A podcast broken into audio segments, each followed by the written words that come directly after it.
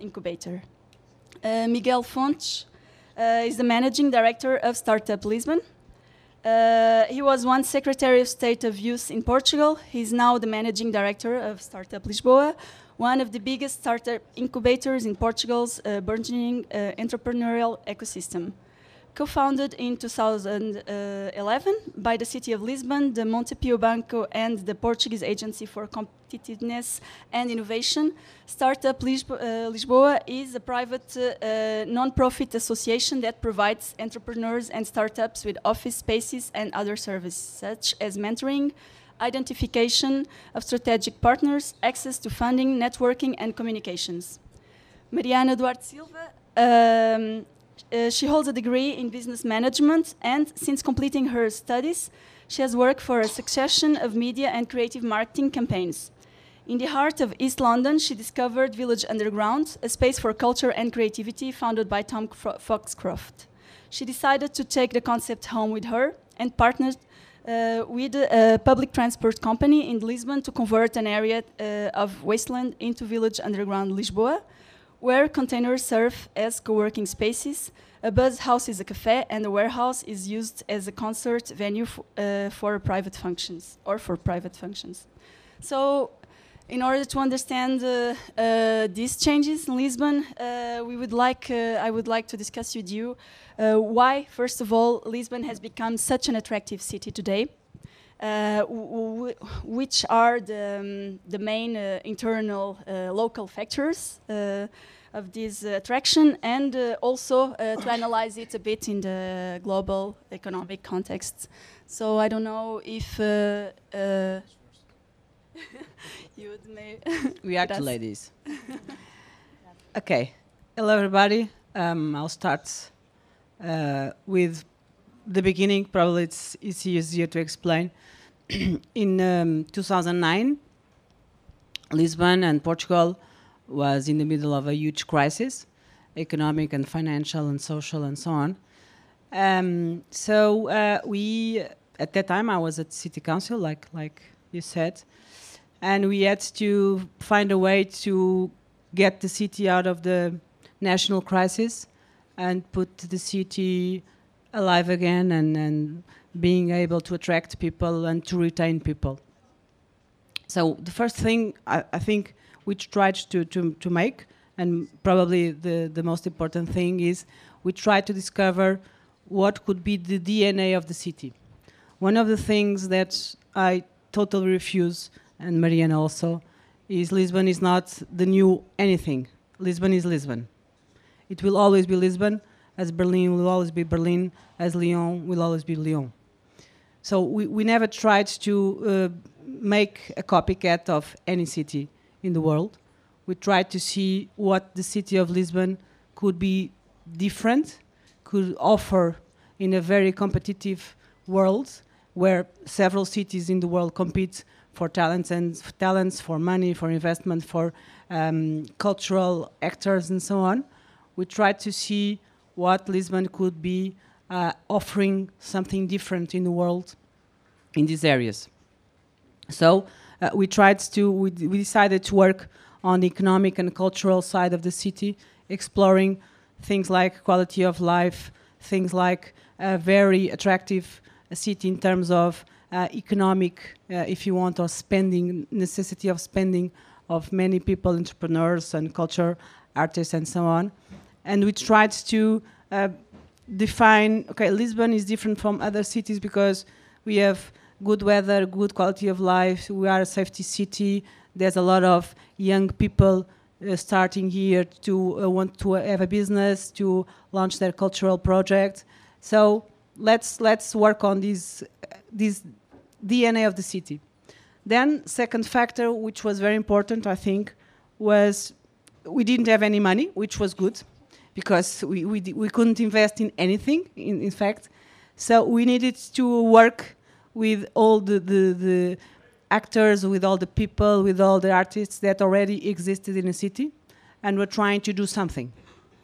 Like Mariana, she will explain a project, but there were a lot of people uh, starting new projects and wanted to invest in the city, although the, the times were not the, the best of times. So instead of duplicating or, or trying to uh, spend money that we didn't have in the public level, we decided to work with uh, people that already were doing something. That's how Village Underground uh, emerged in Lisbon, but I will let Mariana to talk about that. So that was the second factor I think was very important. Um, third, third factor, and then I shut up, I think it was very important the part of citizens' engagement. We, uh, Lisbon has a participatory budget, 10 years now, so it started in 2007, in fact. And the, the part of the involvement of the people, uh, of the citizens, of people working in a city is very important. It's not only small talk, in fact, it's really important to, uh, to get to people because you have, we all the Western societies and cities have the same problem at, at this time. It's about trust. It's about getting the, the, the, people to trust what you are doing because if you don't get the trust of the people, they won't do anything. They won't uh, open a new project, they won't open a new uh, company, they won't uh, open a new startup, and they won't open a new cultural project. So you need to have the trust of the people so that people will uh, do uh, what they want to do. So I think the, the, the part of cit citizens' engagement was very important because it gave this uh, connection and this proximity um, between public and private and brought several actors to, uh, to, the, to, the, to the business. And then now Lisbon is uh, a cool city. 2009 was a poor city. Uh, the first time I, first time we, we went abroad in 2010, January, we went to two or three different cities trying to um, sell Lisbon. And really, no one believed at us at that time.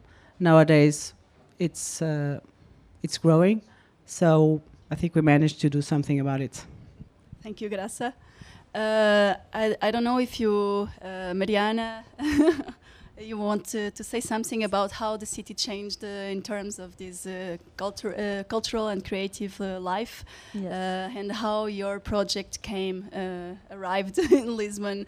What were the factors that allowed this? so, um, hi everyone. Um, I I, um, I worked in London where I met the founder of Village Underground, and because I had my office inside one of the tube carriages of Village Underground. And after spending there 18 months, I decided that I wanted that same feeling and that same project in my own city, in Lisbon. But I was in 2009, and I didn't think that uh, it would be very difficult to implement such a project in Lisbon. But, anyways, I came to Lisbon and decided that I really wanted to do it. So I started knocking at doors, and as Graça said, 2009, Lisbon was almost dead. No one would uh, ever wanted to speak about co-working, creativity, entrepreneurship, startups. There was no such a thing, so it was really difficult for me to try to convince people. Uh, but, uh, but, then I'll wait um, two years. Uh, while I wait, I was obviously doing my research, my business plan, trying to contact um, partnerships and brands and people, and trying to get involved as much people as I could. Um, so I waited two years of a bit of a struggling, but never giving up. And then one day, something amazing happened. So we were in 2011. Graça has been doing two years of a very good work in the Department of Economy uh, and Innovation in the municipality. And uh, one day, uh, this is not a myth, this is a real story, and Graça can say it. The mayor which is now the Prime Minister, Antonio Costa, he read an article about Village Underground in, a, in Time Out. And I don't know why he said to Graça, maybe we should go and talk to this girl and try to, to understand the project. So Graça said, okay, I'll do it. She asked someone to write me an email. They did through Time Out. They did, and I said, no, this is not happening. I've been two years I've been knocking at doors and trying to get someone to get a meeting with me, and now suddenly the mayor or Graça uh, wants to talk to me and help me in the project. I remember that day I thought it was really, really weird. I thought it was a joke at first. But then I actually said yes to the email, I'll meet you. And the email was like, We want to help you. Can you come to a meeting tomorrow? I was like, No. Okay, so I went to the meeting with Graça, um, and Graça said, We have a, because my main struggle was to find a, a spot to do Village Underground, a place within Lisbon. And Graça showed me the map and she said, We have this spot for you, and we want to make the project. Uh, so I said, okay, so let's go. The same day we went to see the spot. It was not good for me because it had neighbors and it was not easy for me. But since then, we, we decided that we wanted to work together. We signed a protocol. And uh, after that, everything happened much faster. So Gas- uh, Graça introduced me to the director of Startup, Startup Lisboa, which was uh, not uh, Miguel at the time, it was João. Um, I got into Startup Lisboa with my project. One year to develop business plan and get the money from the bank, and 2014 we opened doors. So, what I can say from uh, Lisbon is that I arrived in a Lisbon where no one would ever want to talk about creativity, and I waited five years until it really happened. So I saw Lisbon completely transforming itself in a in an amazing city where now everybody wants to come and everybody wants to make their business because it's literally one of the most amazing cities in the world. Uh, I would like just to ask, uh, how is uh, the relationship? I mean, your space appeared, but other spaces as well. Oh yes, oh yes. Uh, what's going on, like in more general terms? Yes. Um, So at do that other time- spaces had the, the same similar So one, one, opportunities? one good thing that the, um, uh, the uh, Graças department did was to actually provide the, the means for people to make their projects. So instead of just blocking, blocking, and making uh, our lives difficult, they just opened doors and said, "You have the money, you'll do it. We'll help you anyway." So. Uh, in um, Startup Lisboa was one of the cases. Many startups started there, uh, ones that are now really uh, famous within within Portugal, but many other activities around tourism as well. Uh, much of them like restaurants and uh, food trucks and uh, markets, new markets in Lisbon. Although it's not your department, but there was a general will of the of the council to make things happen, and um, and so not only so creative industries were still a thing like uh, it was not very much developed. It was more tech startups, and now only now, and uh, and this is a, a consequence of this. We are talking about creative indus- industries. Two years ago, we were only talking about tech startups. So now, creative industries are taking a a, a much uh, bigger role in Lisbon. But what includes these creative industries? So, uh, as you mentioned, spaces like uh, uh, co-working, Yes. of course. I can help Mariana on that. um, yeah, one of the, the things we started was when we were looking at the, the DNA of the city, um, we had like three or four strong areas in the cultural creative in the industries architecture, fashion, design. Okay, so these three areas were areas where we already had a lot of uh, things, a lot of things were happening. There were a lot of projects in design and in, in, architecture. There was something called uh, Moda Lisboa, Lisbon Fashion Week. So we, we started to uh, put all these uh, actors together, trying to put them work in a integrated way. Um, so now you have, for instance, a cluster uh, that we put uh, in an old palace that was uh, that was uh, an old school that was shut down like five years before. So we decided to put there, for instance, the group that is the Triennale of the Architecture. So it's a project where uh, new architects and new projects uh, can work. So it's a kind of a mini incubator for these kind of projects, also for design. Uh, we put uh, fashion Lisboa working with uh, younger um, fashion coming out of the universities, and we we created uh, a prize for young artists. So we tried to put this. Nowadays, you have all these creative industries um, working together and doing something that it was not easy. It is never easy. Uh, is to put the uh, the older ones, the most installed ones, working with the younger ones, the ones that are getting out of universities of their uh, first projects. When you mentioned the older ones, Uh, it's working. yeah. When you mention the older ones, you mean uh, like institutional cultural places or uh, No. what exactly? No, people that are already established Mhm. uh, in their work in fashion with fashion projects for instance. One of the things that was very important uh, was in fashion and for instance also in cinema. Just to give you an idea we created at a certain point the film commission in lisbon. Because one of the things we thought was that lisbon is a tremendous spot for shooting uh, for cinema and publicity. And we were right and all that area uh, grow, grew, uh, grew a lot in the, the last years because there was a lot of young people um, going to documentary, for instance, um, uh, formation, taking cinema outside of Portugal and then returning. So we needed to put the, the, the, the people that were working already uh, in those areas for 10, 20 years start to uh, work with the young so that the, the generation will would you know pass and uh, the knowledge would pass Basically, to create uh, intergenerational network. Yeah. so, and uh, in terms of the um, uh, startups, uh, maybe how do uh, these became of this so has reached such importance in the context of uh, the regeneration of the city? Uh, I will maybe let you tell us a bit uh, your story about Startup Lisboa. Euh, D'accord. Alors, on va vers le français maintenant. Donc, vous pouvez euh, poser vos casques. Et d'abord, merci par l'invitation d'être ici aujourd'hui. C'est un plaisir pour moi de faire partie de cet événement.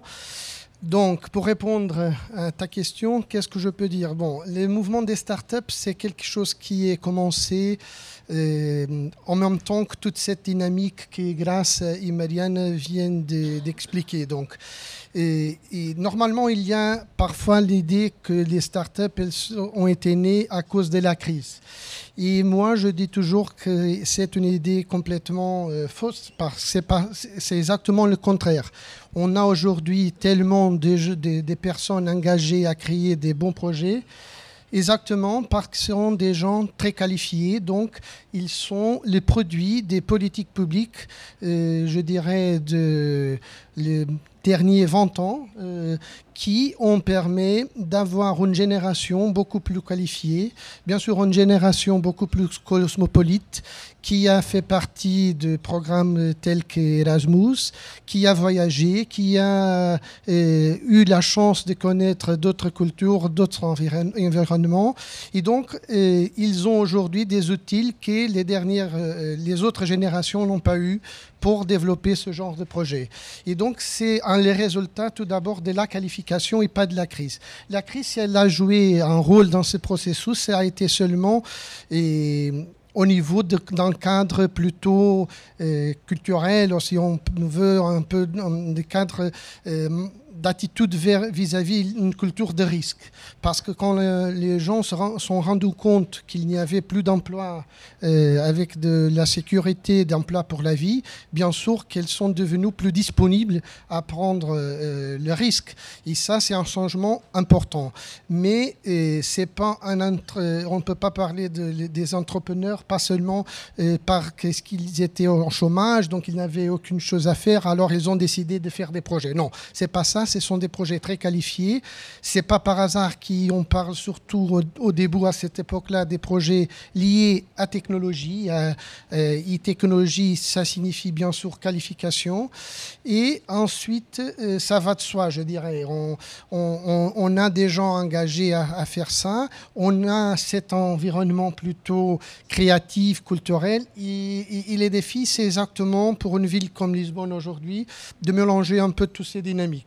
C'est-à-dire, ce qui est intéressant, c'est pas de mettre les gens qui sont à faire des projets de techno, à, faire des entreprises dans un côté, les autres qui font des projets culturels dans un autre côté. Non, les, les défis, c'est précisément de les mettre ensemble. C'est pour ça qu'à ce moment, on est en train de développer à la ville de Lisbonne un très grand projet. C'est un vrai, vraiment un défi de, euh, à partir des anciennes installations militaires qui ne sont pas maintenant euh, en fonctionnement, la mairie de Lisbonne a décidé de créer là-bas un nouveau euh, espace qui on, qui on va l'appeler le nouveau Hub Créatif et Entrepreneur de Lisbonne, où l'idée c'est précisément d'avoir la, possibilité de, euh, dans une, très, zone, zone très élargie, de mettre là-bas des jeunes euh, qui viennent du monde plutôt culturel, des industries créatives, mais aussi euh, du monde des startups, mais aussi des investisseurs, de, des entreprises plutôt traditionnelles, parce qu'on croit vraiment que euh, c'est ce genre d'environnement qui nous va permettre de devenir euh, soutenable dans, euh, dans ce processus. Voilà. Thank you. Uh, exactly on this, uh, exactly uh, about this, uh, this regeneration of uh, old warehouses or factories. Uh, this has uh, the, the, creative industries finally they they had a big role in this uh, uh, regeneration of decadent or abandoned areas. Um, precisely uh, this how how these spaces became linked to. Why they do they when you decided to open a, a startup or a co-working space why uh, would you choose such kind of spaces? Uh, what are the, the conditions that uh, uh are attractive? Uh, and uh, which spaces of Lisbon, apart from the Manutenção Militar or the, the Carris, there are other spaces? I don't maybe what do you think about this relationship between the urban territory and the the new technologies, the, the need of spaces of working? Um. well, for, for Village Underground, it was already um, uh, the concept behind Village Underground was to uh, renovate uh, old uh, buildings and spaces. So it started in London. Um, it was constructed in an old warehouse to where they burn the cars, very old warehouse. Uh, and the project started from there. It, it's like one of the principles of the project is renovating and using and being sustainable and using the, the existing instruments to create a project. So once we decided to make it in Lisbon, we also wanted to make it with the same principles, and that's why we were looking for spaces like that. Um, we ended up in Carris because they finally, uh, uh, had an immense property that was deactivated. And because they have given us the buses to start the project, they thought that it was a good, uh, a good connection to make it in their property. So it was uh, also a bit of luck for me that they believed and that they wanted to um, make that space available. But it was within our the principles of Village Underground to renovate old old spaces. That's that's for me. And uh, did the municipality also uh, favored this uh, uh this kind of uh, the how was how did it did they um, uh, did the municipality found some tools also to um, I mean to favor this relationship of this to make this link? do they found some spaces available and they said um, here uh, were, this, there some incentives uh, in this sense uh, of regenerating uh, this band because Lisbon has so many had at least so many uh, decaying buildings and areas and uh, I would like to understand also if municipality had some role in making this link between in a way yes.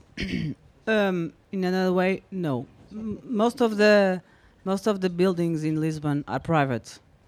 So in terms of public ownership, uh, the city council has a lot of buildings, but mainly buildings for residents' purpose. Okay, but at the same time, at that time, Lisbon had uh, several uh, palaces and old buildings uh, where schools and other uh, social equipments had worked that were closed, like the one I was telling you about, the, where we put the Trienal de Arquitetura. Um, it was an old school, and what we didn't have incentives because you, in, in, terms of public policy, you cannot uh, favor one uh, instead of the other in terms of giving money. It's not works like that. But what you can do is you can work with private partners, like we did with this, for instance, architectural. But we also work with Mariana, saying, okay, you can uh, you can have this space, you can have this uh, old school that now is empty, has no use. Uh, we don't have money to rehabilitate this space, so you can occupy, uh, and you will do the rehabilitating part that this space need for you to have here a creative hub for design and new architects. Okay, so this was the kind of uh, things we, we made. We, we wanted these spaces to be occupied by these kind of projects. It was an it was an option. It was a clearly an option we made.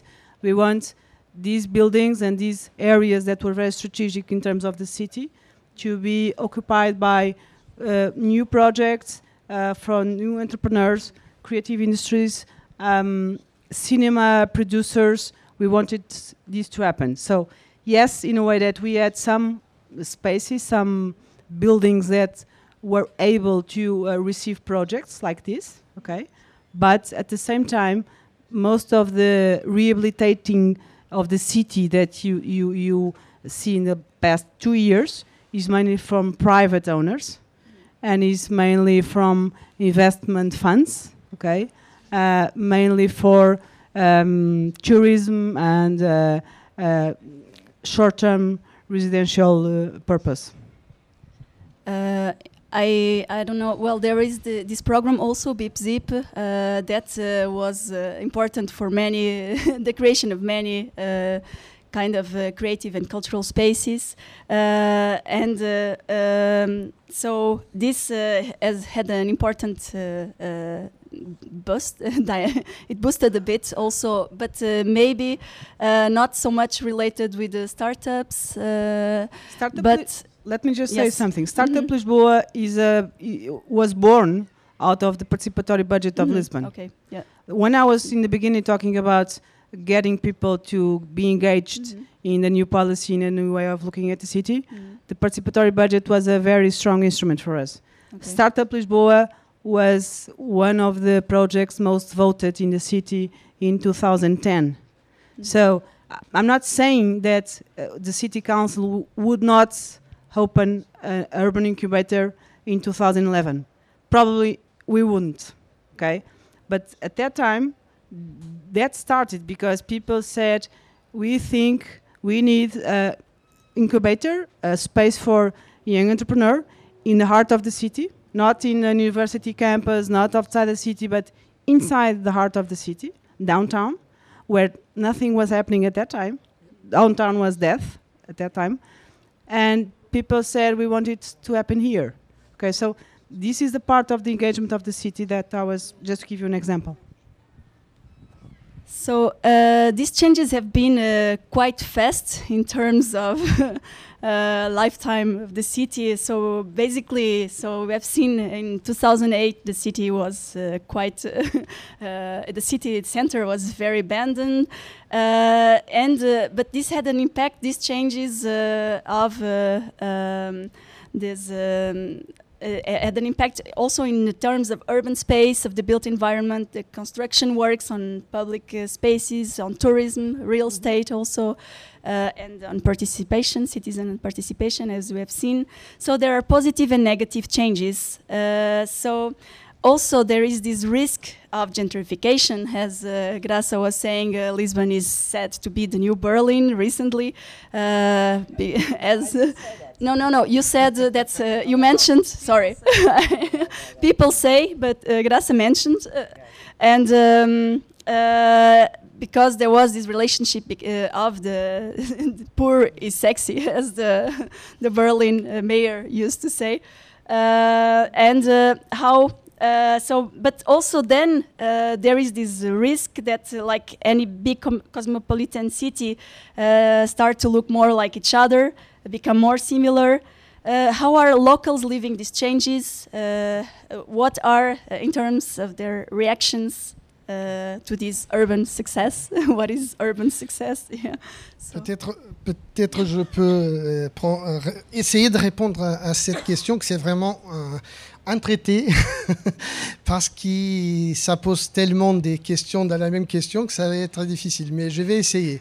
J'aime bien d'être euh, systématique. Donc, d'abord, il faut reconnaître que si, si on est en train de vivre ce qu'on est en train de vivre à la ville de Lisbonne, c'est, je préfère souligner les aspects positifs. C'est à cause de tout ça. Donc, le tourisme a joué, il joue un rôle très important dans cette dynamique. C'est à cause aussi du tourisme qu'on a eu la chance de renouveler des bâtiments qui étaient vraiment euh, en décadence. C'est parce qu'il y a eu tellement de gens à connaître Lisbonne qu'aujourd'hui c'est plus facile de promouvoir Lisbonne euh, en tant que ville de talent et d'essayer d'attirer l'attention euh, des investisseurs, des créateurs, d'entrepreneurs et qu'ils ont euh, dans leur cadre mental l'idée pourquoi pas le faire nos projets à Lisbonne.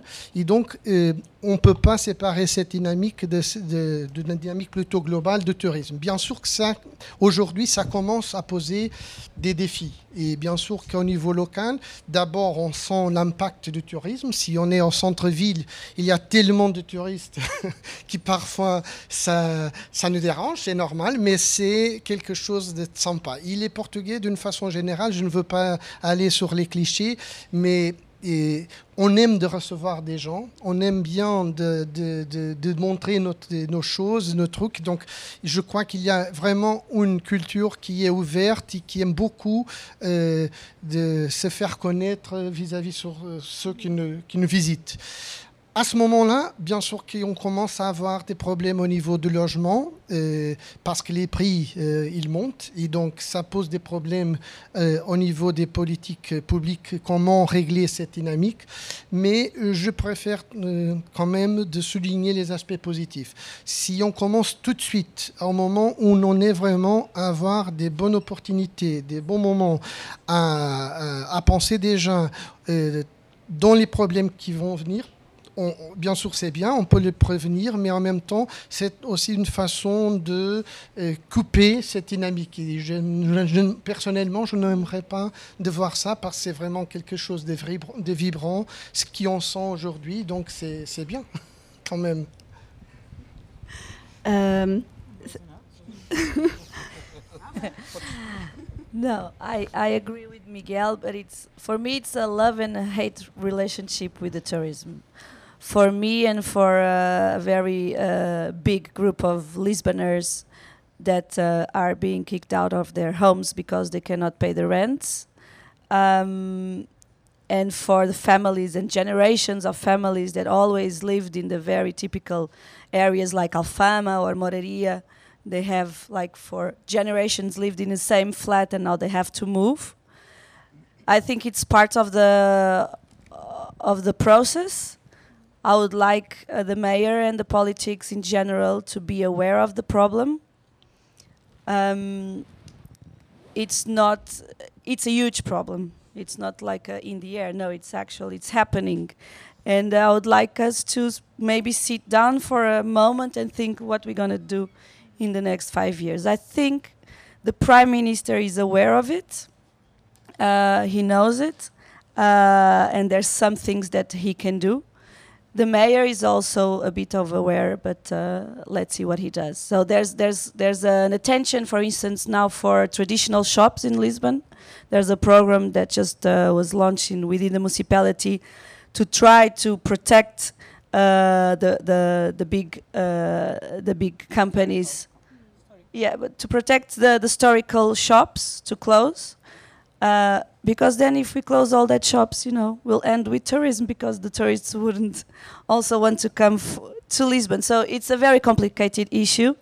Um, of course, it's really good that the municipality has now money because of the tourism to invest in more instruments, in more um, uh, cultural uh, things. Uh, we're going to open like a museum of the tourism already. Um, so that says a lot and of course it's good for me i have a, a, a business that uh, um, is open to the public so i want tourists to come and, and, and, and have drinks in my in my uh, cafeteria but at the same time as you said sometimes it's a bit um, overwhelming and the city has to understand that there are issues with um, garbage, trans public transportation. Now the Lisboners cannot enter the tram to go to work because the tourists all take over the tram. So maybe there has to be more trams or more ways of public transportation.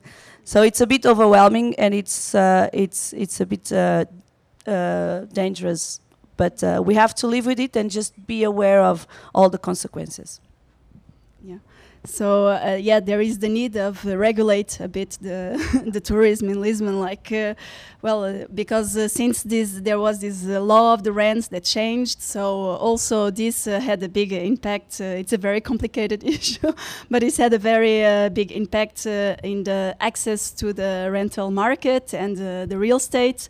Uh, so uh, all of a sudden it became very attractive for investors, the city of Lisbon, because there were all these empty buildings right in the city, down uh, city center, that uh, all of a sudden were just available. Uh, and um, so I, I, wonder if, um, well, there is some relationship between this availability of uh, territory. So on one side uh, for the creative uh, industries, for the startups, on the other side for tourism. So and also for inhabitants. So um, there is um, also how this uh, after the there is big uh, after the Brexit also how uh, they um, there is all these exodus of creative industries and startups that are moving to Lisbon. Uh, would you like to say a word on this uh, about the, future perspectives, how this will? Uh D'accord. Euh, d'abord, répondre un peu à la question pourquoi Lisbonne est devenu euh, tellement attractif euh, pour notamment ceux qui veulent développer des projets, hein, des startups et des, des trucs comme ça je crois que c'est un ensemble des facteurs. D'abord, c'est la découverte du talent on a beaucoup d'ingénieurs, c'est pas quelque chose, disons, euh, mineur quand on parle des startups et on parle des projets, des technologies. On a du talent chez nous, on a du talent pas seulement au niveau d'ingénieur, mais de design, de la gestion, de management, de tous ces euh, professions qui sont vraiment importantes pour, pour les faire. Ensuite, c'est une ville qui est une belle ville, donc il est sympa de vivre là-bas. Je, donne toujours euh, cet exemple. Imaginons que s'il y a quelqu'un qui est à penser où est-ce qu'il va faire une usine, il est seulement le directeur général d'une très grande entreprise, il va seulement regarder l'Excel et voir où est-ce que les coûts vont être le moins pour le faire. Mais quand il s'agit des startups, on parle de la vie des gens. Donc tout le monde veut vivre dans un endroit où soit agréable vivre. Donc ça fait que Lisbonne a euh, heureusement cette possibilité de permettre une vie agréable et, intéressante sur tous les points de vue. Euh, euh, du climat, bien sûr, mais aussi de la culture, de la vie culturelle, une ville cosmopolite où il y a plusieurs gens de différentes géographies qui aujourd'hui habitent à Lisbonne. Donc ça a créé vraiment un, environnement, une ambiance très très très sympa pour développer ça. Et je crois que si on regarde le futur, le futur, on doit euh, continuer à avoir ça, permettre ça, sans euh, exactement créer une situation de conflit où à la fin de la journée, on doit décider ou bien que la ville c'est pour les locaux, ou bien que c'est pour les autres qui nous cherchent. Donc je crois qu'on ne peut pas... Euh, mais, imaginez la question de cette façon, parce que ça, c'est exactement la façon que je crois qu'on doit éviter. Ce qu'on doit faire, c'est bien sûr régler ces marchés. Et quand on parle des habitations, de logement, c'est un marché qui doit être réglé pour permettre euh, aux... Euh, aux gens de Lisbonne, à la famille de Lisbonne, rester sur la ville et, ne pas avoir euh, euh, le besoin d'aller vers la, la banlieue pour, euh, pour habiter leur propre vie. Mais c'est un truc très spécifique. Mais on doit quand même continuer à faire de Lisbonne une, ville ouverte, ou une ville où les talents peuvent vraiment trouver des bonnes conditions à, à réussir. Et les de vie, bien sûr, je n'aime pas le parler en premier plan, mais c'est intéressant parce qu'imaginons, si on parle d'une start-up, on parle des gens qui, quand ils commencent un projet, ils n'ont pas de l'argent. On parle normalement de, l'argent des trois F, des les, friends, full and family. sont, donc, bien sûr, qui, quand on parle à 20 000 euros, 20 000 euros, c'est pas la même si on les met en temps de temps à une ville au centre d'Europe, notamment en France, comme Paris, Berlin, ou Londres, euh, quand on fait la comparaison avec le coût de vie à Lisbonne quand même. Même si le coût de vie à Lisbonne, ça... c'est en train de changer très vitement aussi. Mais de toute façon, c'est plus facile pour ces entrepreneurs de rester pendant une année à essayer de euh, développer euh, leur projet. Et quand on parle des startups, c'est ça qu'importe, c'est d'avoir du temps pour convaincre des investisseurs, le marché, qui en a un concept qui fonctionne, qui marche, et de chercher les moyens pour les faire grandir. Thank. Uh, so I will just finish with the last question, and then I will address the the word uh, to the public if you have some questions.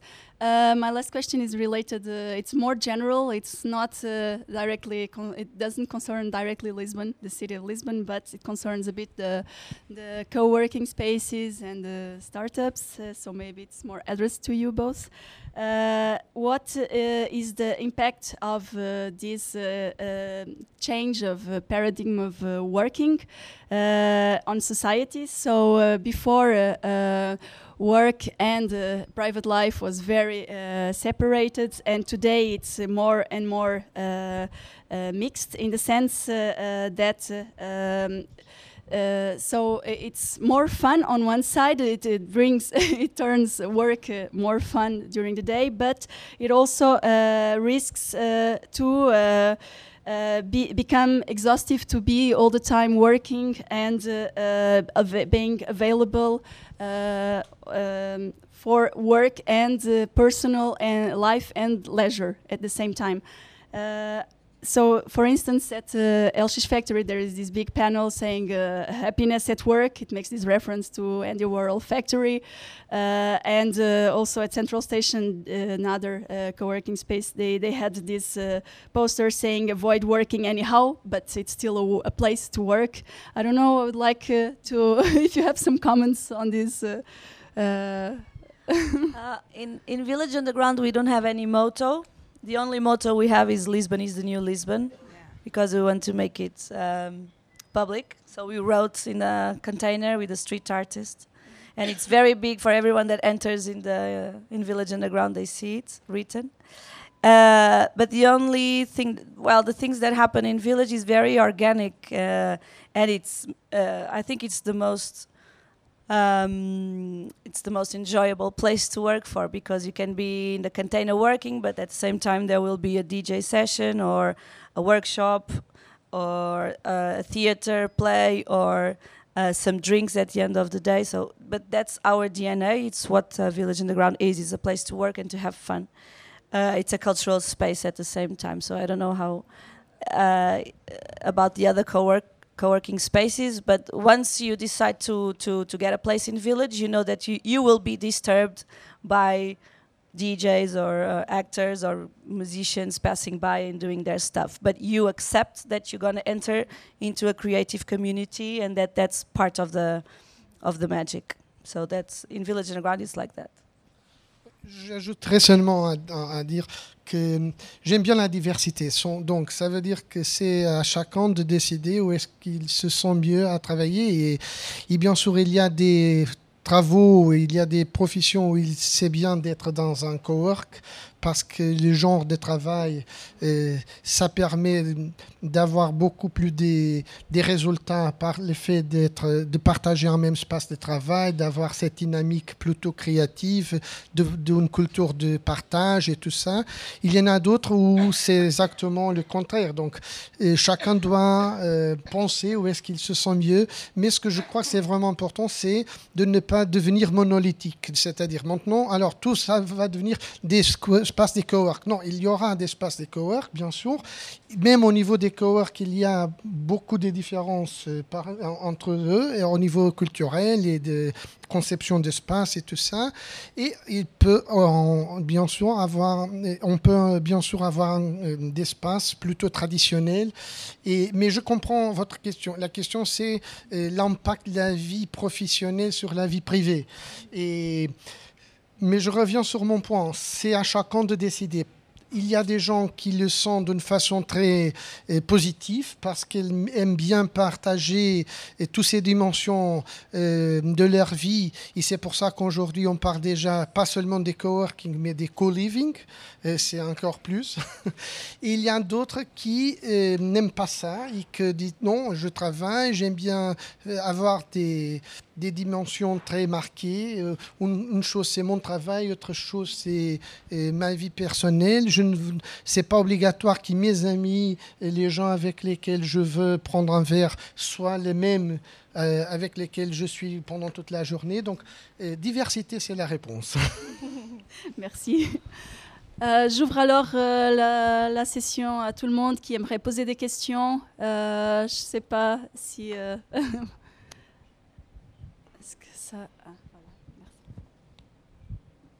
Hello. Um, yeah, thank you very much. Uh, first of all, uh, I have two questions. One maybe more specifically for Graça, and the other, I guess, for everybody. Um, at the level of the of the city council and everything, was it hard to make understand that you have to mix like economic development department, cultural development, because it's all about all this. And I used to run a co-working space in suburb of Paris, it was very hard to make them understand that yes, I was part of economic development, but I had to do things with children. I had to do like uh, big parties with people making like DIY stuff that was connected to food, and that it was about this kind of space. And this was very hard, also because technically they were like, you work in this department, so you cannot go on something that is cultural programming or something like that. And also to understand that it's not about like opening building, launching something from the city council, but that it's more about putting like human resources to make all these connections. It's more being a connector, I guess. That's where it's like relevant to do it. And the more global question is, you were talking about the gentrification issues and the, how local people would like accept it or see it and whether some action from the actors or from the city to make connection, to make some space that maybe would not be like co-working space, but more like collaborative space that would have some programmation for people of the city, for children that would be like educative or also stuff to help people like maybe starting a cooperative to make also new type of business. So with it also some push so that the um, everybody in the city could like take part of this movement, or was it more about like making a creative industry policy, or maybe it's another step? I don't know. Yes, it was extremely difficult. Uh, we are Portuguese, uh, probably it's the same as French or Spanish people. I don't know. We work in silos. We work, okay, I'm the guy from education, you are the girl, guy from economy and you are from culture and we don't mix okay? Yeah that is the starting point of this. What, what i think worked in the lisbon situation is about people is about the I, I don't write i don't like to, to, call it like that but because i'm one of the people so i don't like to talk about me at that point. But i think there was a, a very good combination of people with the same ideas. Uh, the mayor was, which is now the prime minister of Portugal, uh, was extremely open and to get out and, like you said, connect people and connect projects. We, we didn't have any money. So I think at, at, at a certain point that was good because at a certain point I had economy. I was deputy council for economy and innovation and I also had education and other areas. But for instance, I didn't have culture. Culture was with another person. But at a certain point, we decided, okay, everything is economy. Design is economy. Cinema is economy. Architecture is economy. Fashion is economy. Everything is economy because we need them to boost something, and, and we need them to realize that they are not only about cultural expressions, but they are also an industry, and an industry that has to be part of economic growth and attracting new people and generating jobs. So that was possible because at that point was the only way out for the, the, the, the, city. We didn't have anyone, any other way out. If we left culture in its own uh, silo, it wouldn't work. We need to cross tech startups with designers. We needed to uh, connect uh, new uh, entrepreneurs with kids. We, we, we, we started to have programs for entrepreneurship in, in schools for kids with six years old. We, we started at, at a certain point to uh, get kids out, learn how to code, and we put code on schools at the level basic in Lisbon. So yes, you need to put all of this getting together, but I think the most important thing you said is that our role is to connect. We, we, we, if someone coming from the, the public or political sphere uh, trying to replace you, it won't work. You, you have to let people do what they do, and you have to try to connect them. Explain a designer that it is very important to work with an engineer, because the engineer knows any, nothing about the layout of an application, and it will be awful. But the designer knows how to do it well, and he doesn't know anything about coding. So I think that was something that we tried to do, and I think it works. But uh, the bottom line is that everybody wants to do their own. We, we just managed to convince them, uh, listen, this is the only way. If we don't do like this, the city will, will uh, go down with the crisis. Can I just add something that Graça briefly mentioned? It's, it's all about the people and she doesn't want to say that she was one of the persons responsible to to uh, to make things happen. And I always say this story because it's true. So I told you the story about the mayor reading Time Out Lisboa. That's not very common for a mayor, but I think should be because the mayor should be reading what's happening in the city. Uh, and he did. And then he gave Graça the power to just decide upon many important things. And uh, once Graça gave me her mobile uh, telephone number, we just started. we never stopped, and we just started a relationship. And that's not very common between politics and uh, and entrepreneurs or any kind of people. So she immediately gave me her contact, mail, telephone. Following day, she put me in contact with the director of Startup Lisboa. He gave me his mobile phone, and we started to and we are here now, five years later, just speaking about this case study. So it is very important for politics to have a face, a contact number, and to reply to emails right away. And that's, that makes all the difference. And then, of course, it's all other qualities that uh, politics should have, which is embracing uh, new ways of thinking. And I think Graça had it all. And she managed to uh, manage a team with the same skills. And that's all the difference. Maybe I, just to answer to your question, I would say, of course, we must be proactive and to avoid the effects of this gentrification process. Let me give you an example. In Beato project that I mentioned before, what we are doing now is to try to open this project to the local community and not develop it uh, against the people they are living because it's a very residential area, very very traditional, uh, a very traditional area with families and so on, and with people with a mindset completely different, uh, people from social and cultural background different from those we are thinking installed now in Beato. And one of the things that we, we thought was maybe we can do something about the local uh, commerce. So we decide to create a program in order to help them to uh, qualifying their offer um, uh, precisely to avoid that, uh, to have that kind of two worlds uh, together, but at the same time separated, saying, okay, this is modern and this is old one. And what we want is to involve the people, and but it's more easy to say than to do it, as everybody knows. But it's the, the challenge, that's it.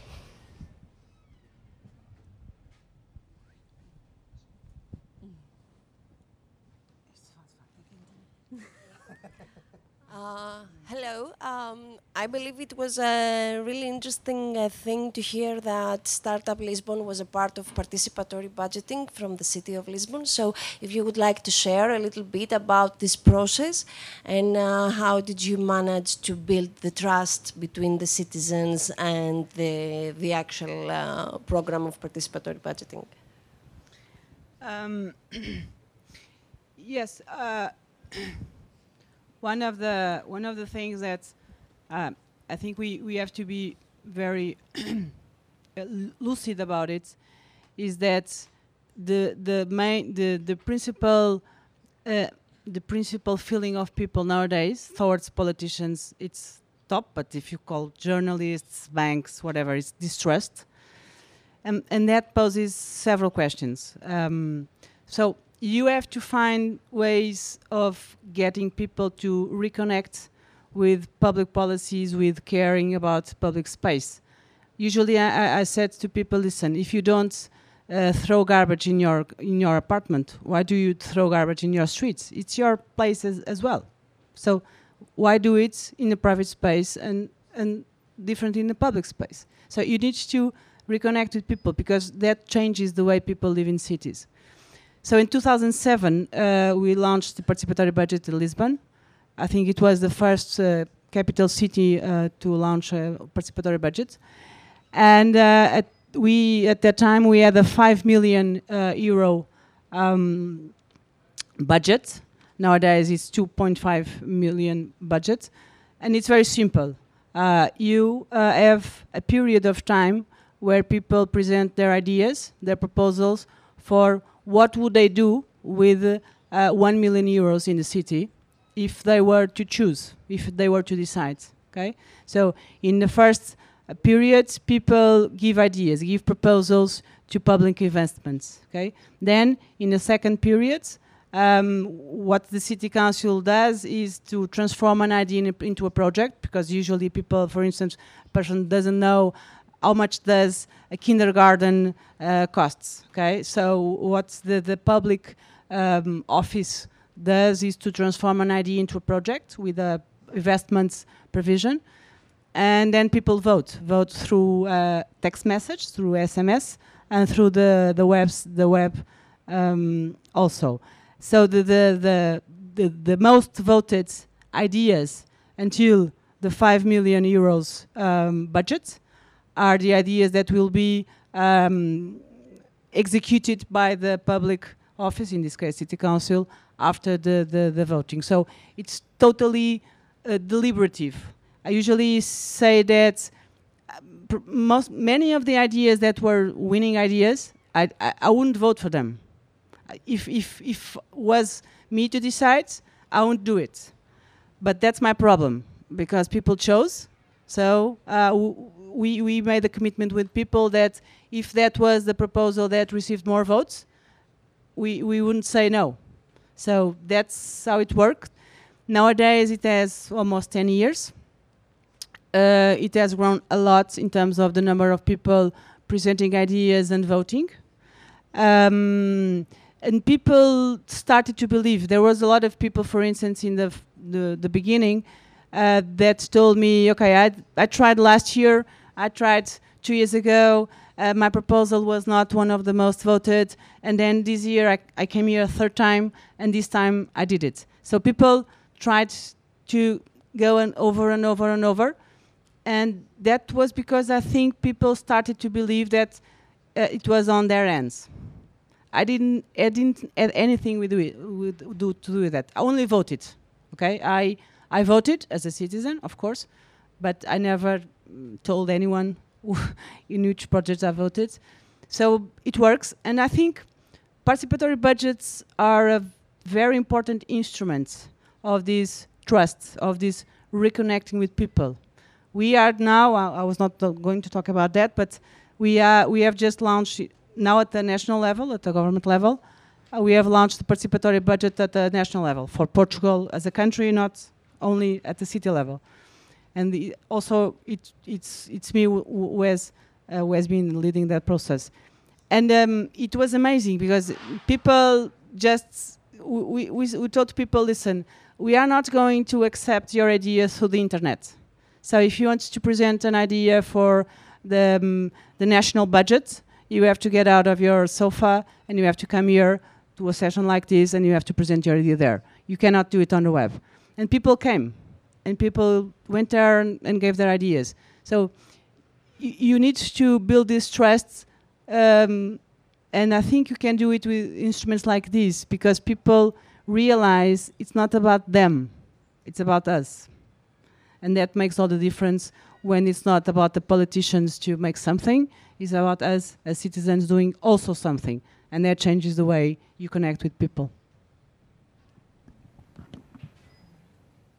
Hello. Um, I also have a question here. And do you think the future of cities um, is to build, sorry, is to build a new city center on their um, existing one? Do you, do you think the um, the future of cities is to build a new city center on the ex existing one? And what are the limits to that? I don't understand the question. Um, so because you talked about the fact that you would use for uh, like um, ancient. Okay. Sorry? French, it's okay. Ok. Um, Est-ce que vous pensez que c'est le futur des villes et de reconstruire un centre-ville sur celui qui existe déjà, en utilisant le patrimoine industriel et, et autres? Okay, now I understand. Sorry, I'll speak in English to, to your answer.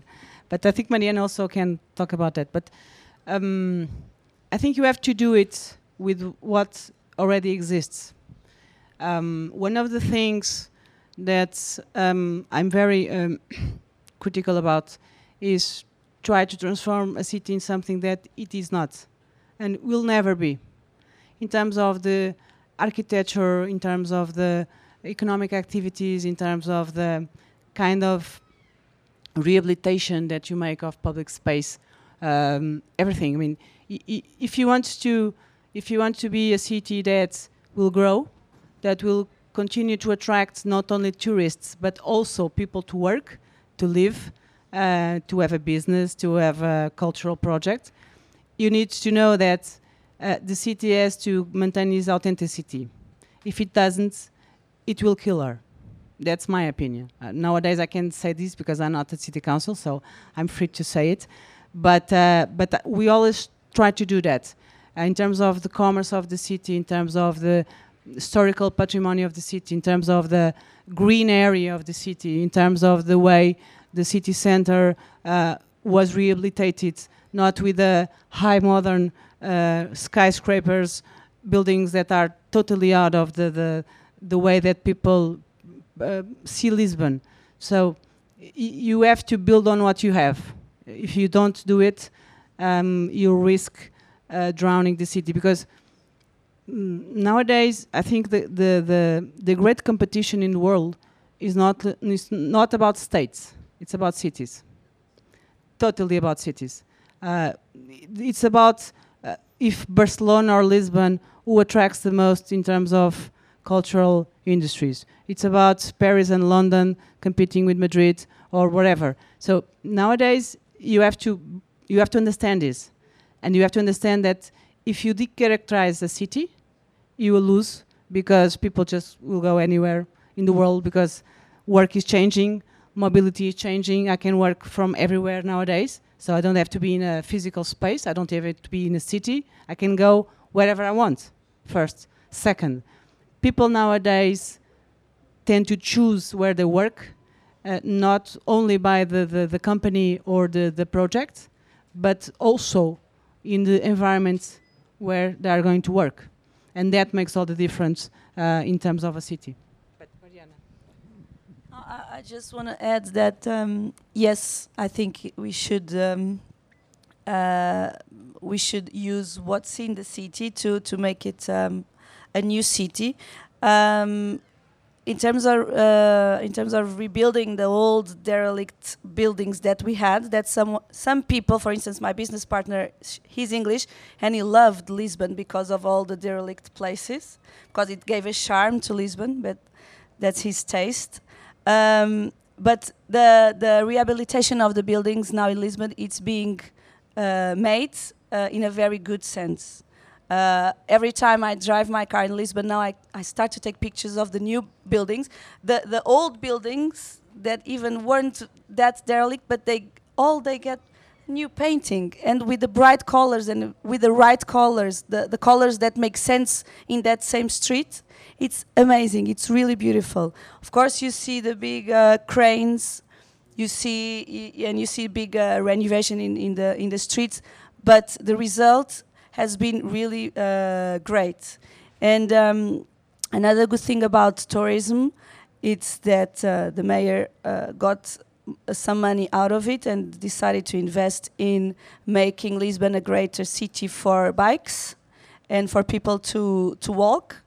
And uh, we had a very uh, bad phase where he decided to make it uh, uh, at the same time ev- uh, every space around the city.